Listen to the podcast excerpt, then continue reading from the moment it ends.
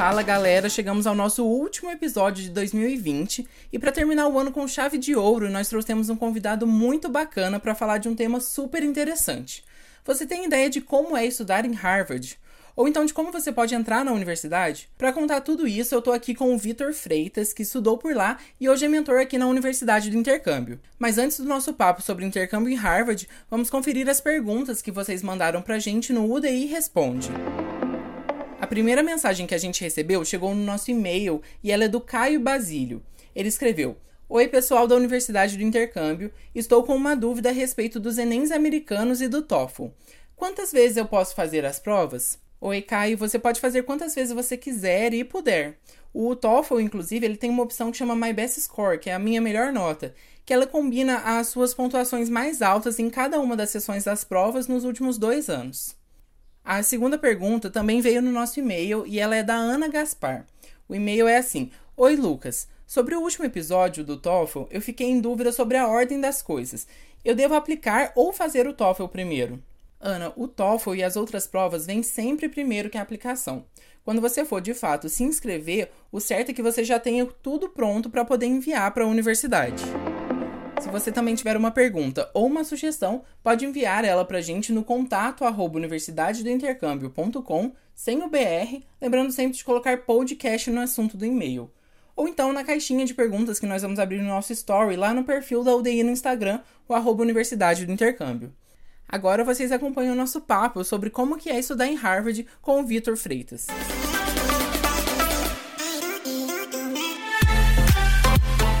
Vitor, seja muito bem-vindo aqui ao Tudo sobre Intercâmbio. E você é, agora é um dos novos mentores né, da nossa mentoria. E eu queria que você se apresentasse então para a gente, falasse um pouquinho sobre você, onde você estudou e tudo mais. Oi, Lucas, obrigado. É... Então, meu nome é Vitor, eu sou de Brasília, eu vim da escola pública, é, estudei no colégio militar, é, no início do meu ensino médio, eu decidi que eu queria estudar fora. Eu me preparei desde muito cedo. Eu acabei sendo aceito em algumas universidades, acabei indo para Harvard, onde eu fui aceito com bolsa de, de 100%. Fiz meus quatro anos lá, estudei matemática aplicada à computação, sempre tive um interesse muito grande na área de ciência de dados e machine learning. Eu sempre soube que eu queria voltar para o Brasil, né? Então eu eu já fiz os meus planos pensando nisso.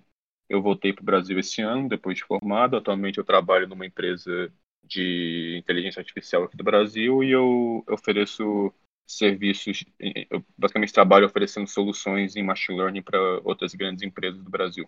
Perfeito. É, e o que, que foi que te motivou mesmo a estudar no exterior? Então, é uma história interessante é que o meu irmão também estudou fora, né? O meu irmão, ele, ele estudou em Harvard também, também com bolsa, com uma história bem parecida com a minha.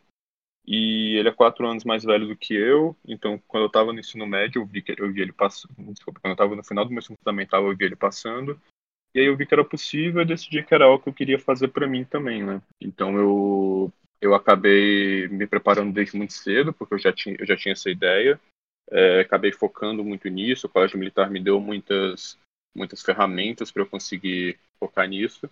É, Colégio Militar sempre foi muito bom em extracurriculares, é, a educação lá também era muito boa, então eu consegui me preparar bem. E, e então eu já tinha isso desde muito cedo, né?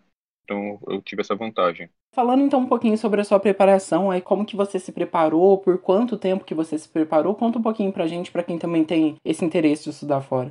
Então, a, a, parte macro do, do meu, da minha preparação, né, no, no, final do meu ensino fundamental, eu sabia que eu queria estudar fora, então já, já comecei a me preparar, assim, garantir que eu ia ter boas notas na escola, é, me preocupar em fazer muitas extracurriculares, em achar coisas que eu gosto de fazer, é, fazê-las bem, comecei a desenvolver mais projetos, projetos voluntários. Eu sempre achei importante achar coisas que eu gostasse de fazer, porque eu acho que se eu gostasse de fazer, eu, faria, eu as faria bem. Então, me, me preparei dessa forma desde o início do meu ensino médio. E aí, essa parte mais específica de criar uma conta do Comunep, de começar a fazer as provas, foi realmente no meu terceiro ano. É, eu fiz o SAT tanto o normal quanto o subject eu fiz duas vezes. Eu fui muito mal na primeira vez, na segunda vez eu aprendi sobre a prova, eu consegui refazer e bem. Eu fiz o TOEFL uma vez, é, consegui a nota que precisava, é, e foi mais um, é, então essa parte mais específica, mais de fazer conta, de começar a escrever essa, foi no meu terceiro ano do ensino médio, mas desde cedo, desde o início do meu ensino médio, já tinha a mentalidade de que isso era o que eu queria fazer.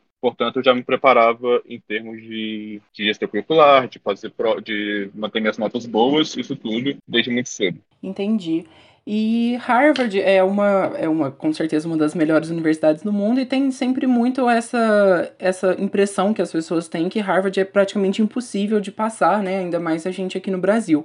Você diria que com a, a preparação certa e, e com o tempo de preparação também, seria possível de qualquer pessoa que realmente se preparou conseguir passar? Sim, eu acho que a preparação, com preparação, é, é uma coisa bem viável. É, Harvard ou outra top university. É, eu acho que tem dois, dois perfis de pessoas que passam, que são, primeiro, são quando lá eu conheci pessoas que são geniais, então pessoas que que ganharam medalhas internacionais de Olimpíadas de Matemática, pessoas que eram os melhores debatedores do mundo.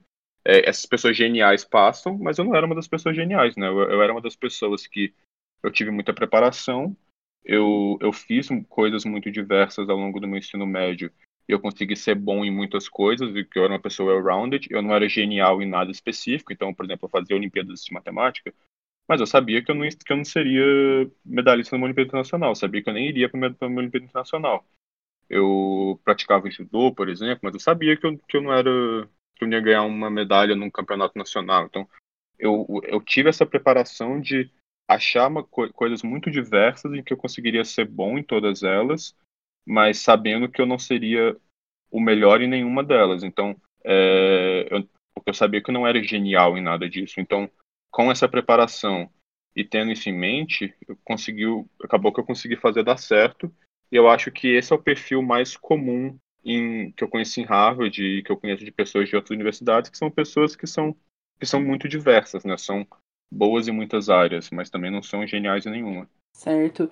E você comentou que você estudou lá com uma bolsa de estudos. É, essa bolsa era da própria universidade e o que, que ela cobria? Como que era essa bolsa? A bolsa era da própria universidade. Harvard é uma universidade que chama need blind, ou seja, quando eles estão no processo de te aceitar, eles não olham se você vai precisar de bolsa ou não. E assim e, e quando você passa, eles garantem que eles vão te dar bolsa suficiente para você conseguir estudar lá. Então, uma vez que eu passei, aí sim eles começaram a analisar minha condição financeira. Aí você, eu mandei o meu imposto de renda dos meus pais e eles avaliaram que que eu me daria uma bolsa de 100% da própria universidade. A bolsa cobria os meus estudos, cobria acomodação, co cobria alimentação e, inclusive, ela chegava a cobrir parte das minhas passagens aéreas para o Brasil, co cobria materiais. Então, eu conseguia ter todo o básico para viver lá com Harvard pagando. Eu, eu cheguei a trabalhar lá também, fazer alguns trabalhos na universidade para ganhar um pouco a mais, que era o dinheiro de comprar roupa, é, sair com os amigos.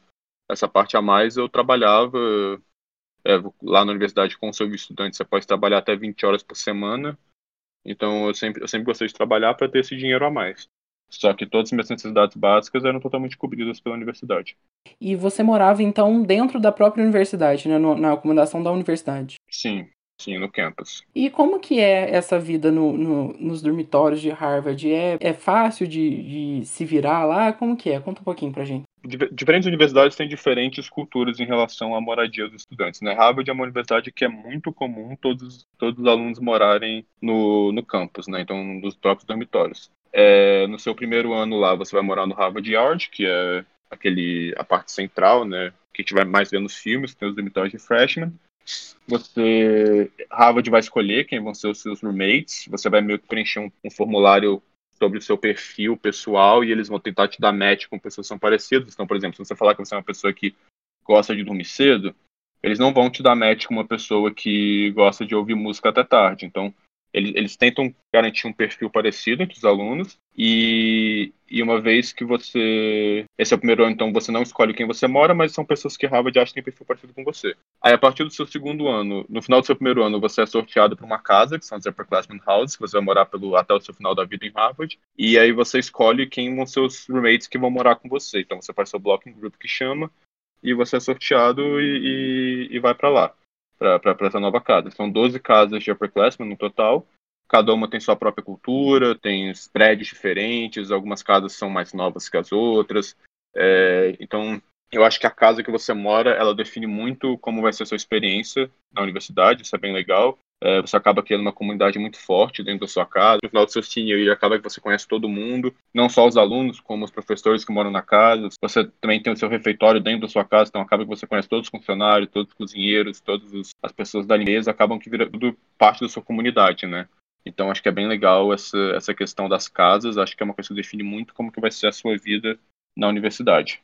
Foi muito importante para mim e era uma das coisas que eu mais gostava, era, era, essa cultura. Você tem também as competições esportivas entre as casas. Então, era bem legal essa parte lá. E agora falando um pouquinho sobre a própria experiência de estudar mesmo lá, como que eram as turmas, os professores, as avaliações? Conta um pouquinho dessa experiência pra gente, fazendo favor. Legal. Então, Harvard, assim como muitas outras universidades, quando você passa, você não escolhe o seu curso de, de início, né? Harvard te, te dá até dois anos para você definir qual vai ser o seu curso Antes disso, você costuma ter uma pequena noção do que você quer fazer, então você já vai pegando aulas nesse sentido.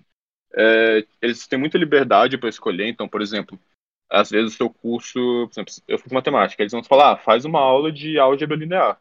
Aí você pode escolher, você quer fazer aula básica de álgebra linear, você quer fazer aula de doutorado de álgebra linear, você escolhe quão difícil vai ser, eles te dão um requerimento e você escolhe como, como bater esse requerimento. Uma coisa sobre estudo nas universidades americanas, eu acho que lá a gente tem menos tempo em, em sala de aula, porque normalmente você faz quatro a cinco aulas por semestre, o que é bem menos do que as pessoas fazem no Brasil. Então você passa menos tempo dentro de sala de aula, mas você passa muito tempo estudando. Eu acho que a gente estuda por muito tempo lá. É, por exemplo, todas as aulas que você faz vão ter dever de casa. O dever de casa ele vale para, ele é uma parte muito grande da sua nota é de dever de casa. É, esses projetos, é, você se você fizer uma aula mais de humana, você vai ter que escrever muitos papers que também vão valer muito para sua nota. Então, é um jeito um pouco diferente do que a gente tem no Brasil, no sentido de que acho que a gente estuda mais, mas a gente faz menos, a gente passa menos tempo em, em sala. As notas também funcionam de uma forma diferente, porque elas, elas são curvadas é, baseado na porcentagem da, do, da nota das outras pessoas na sala. Então, a sua nota é um número que depende também do, do quanto que as outras pessoas tiraram. Então, tem aula que às vezes você tira 4 de 10, e só que esse 4 de 10 te dá um A, porque a, a prova foi muito difícil, então muita gente tirou uma nota mais baixa. Então é legal porque tem essa ponderação, isso, isso facilita muito a vida do aluno, né? Em Harvard também, normalmente as pessoas querem tirar notas muito boas, então acaba tendo essa competição saudável entre os alunos. E é isso, acho que é isso que eu tenho a dizer sobre a vida, é, a parte de educação mesmo lá. Uhum. E o aprendizado lá seria só em aulas ou vocês também têm algum projeto de extensão, laboratório? Como que é? Sim, normalmente a gente tem a, a lecture, que é a aula, a aula principal com o professor. Aí a gente vai ter as sections, que são aulas com alunos de doutorado que trabalham para aquele professor. Então você tem essa aula menor, dependendo da aula você vai ter laboratório. É, essa parte de fora de aula costuma ser bem comum lá. É bem normal você ter que estudar coisas de, por fora, então você tem que fazer muitas leituras, muitos é, coisa de laboratório mesmo, quem faz, quem faz matérias mais ciência acaba tendo muita hora em laboratório, então é bem comum você ter essa parte de fora. A gente não tem, por exemplo, estágio obrigatório, isso não tem, nem, nem a tese chega a ser obrigatória em Harvard, que seria o TCC, né? Mas tem sim essa parte muito além da, da lecture, né? Eu acho que para muitas aulas a section com, com, um aluno de doutorado acaba sendo mais impactante para você do que a própria lecture com o professor. E também os laboratórios, essas partes. E também toda a preparação que a gente faz, né? Normalmente você tem que estudar antes de chegar na, na lecture. Então a pessoa fala, ó, para a aula da semana que vem, vocês têm que ler esses livros, têm que ler essas páginas, e tipo, já cheguem preparados porque a gente vai debater. Então, tem essa preparação. Você já tem que saber o, que, o, o, conteúdo antes mesmo de chegar a hora da aula. Perfeito. E como que você acredita que esse modelo de educação, né, to, tudo, toda essa experiência de estudar no exterior, como que te, te ajudou é, na sua vida depois de você já ter feito esse intercâmbio? Olha, então, primeiro eu acho que foi bem legal porque as universidades liberal arts, elas te obrigam a fazer aulas de matérias mais diversas, então a gente acaba tendo que fazer letivas de por exemplo, eu fiz matemática, mas eu tive que fazer aula de história, eu tive que fazer aula de biologia, eu tive que fazer aula de física, eu tive que fazer aula de humanas, de política, de religião. Então, você acaba se tornando uma pessoa um pouco mais culturalmente completa. Eu acho que, que isso é bem legal. É, e muitas vezes você entra na universidade querendo fazer, por exemplo, você entra querendo fazer engenharia, mas a universidade te manda fazer uma aula de história, e você faz, você tem seu primeiro contato com uma aula de história e você descobre que na verdade você quer fazer história. Então, acho que isso, isso é muito bom para muitas pessoas. É, para mim foi legal por expandir meu leque de conhecimento em áreas diferentes. E, eu, como sempre, eu, eu, acho que é a resposta mais clichê que tem, mas acho que a, parte mais importante da experiência lá fora são as pessoas que você conhece, as experiências que você tem. Eu acho que em questão de conhecimento, por exemplo, eu fiz matemática com computação. Eu acho que se eu tivesse feito Unicamp, se eu tivesse feito USP, Itaim, alguma federal boa no Brasil, eu teria aprendido exatamente o mesmo tanto sobre, sobre matemática e computação. Eu acho que eu acho que não é esse o diferencial. Eu acho que o diferencial são as experiências que eu tive, as pessoas de todos os lugares do mundo que eu conheci, é, o network que eu fiz com pessoas do Brasil, pessoas de fora. Eu acho que isso é o que vale mais do que, do que somente o ensino em si. Eu acho que eu tive experiências que eu não teria tido no Brasil e que eu vou levar para minha vida toda. Eu acho que essa foi a parte mais importante para mim, com certeza. Perfeito. Vitor, então, para a gente finalizar, eu queria que você desse alguma dica para quem está ouvindo agora o, o, podcast e tem vontade de estudar em Harvard ou estudar em alguma outra universidade top lá do exterior. Eu queria que você desse uma dica para quem está tá nessa situação. Olha, o processo de, de aplicar para estudar fora, ele, ele, quando você conhece ele pela primeira vez, ele parece um pouco assustador, ele é muito longo, ele parece muito burocrático. Eu acho que a maior dica que eu posso dar é preparação, se prepare com o máximo de antecedência possível, é, não, não deixe para depois, é, comece quanto antes. É, o processo é longo, mas com, com um direcionamento correto, com as mentorias, você consegue é, deixar ele mais fácil o quanto mais você se preparar, o quanto mais você se dedicar, mais completo vai ser o seu application. A gente ouve muita história de gente de sucesso, gente que conseguiu passar em universidades grandes. É, legal você se inspirar nessas pessoas, mas um erro que muita gente comete é, é descobrir o que, que, a pessoa fez e querer fazer igual. Então, ah, então eu tenho que fazer uma extracurricular disso, uma extracurricular daquilo, e tenho que ganhar tais prêmios. Eu acho que esse é um approach um pouco ruim. Eu acho que você tem que descobrir quais são as coisas que você gosta de fazer e se dedicar a elas de modo que se for uma coisa que você gosta de fazer, você vai ser bom nela. Então isso, isso é o que conta, você mostrar que você você fez coisas que você gostava e que teve um grande impacto. Essas, essas são as histórias que eles gostam de ver. Eu acho que isso vai muito além de application. Eu acho que esse é, esse, é, esse é o tipo de pessoa que eu gostaria de ser. É um tipo de pessoa que eu sou bom em exatas, mas eu leio um clássico da literatura, eu entendo sobre política, eu sou uma pessoa diversa. Eu, eu acho que esse, esse é o perfil que que a gente tem que tentar criar. Eu acho que é isso que chama atenção. Não por obrigação de que você tem que fazer tal extracurricular para ser aceito, mas porque realmente é uma coisa que você gosta de fazer. Então, acho que tire esse tempo do seu ensino médio para se descobrir como pessoa, entender o que, que você gosta. E, e aí a valorização do seu currículo ele vai vir como uma consequência. Eu acho que essa é a maior dica que eu posso dar. Excelente. Vitor, muito obrigado pela sua participação aqui no Tudo sobre Intercâmbio. Agora que você tá como mentor, você pode voltar mais vezes para tenho certeza que você ainda tem muita coisa para contar pra gente, mas muito obrigado desde já e eu deixo aí aberto o convite para você voltar. Obrigado, Lucas.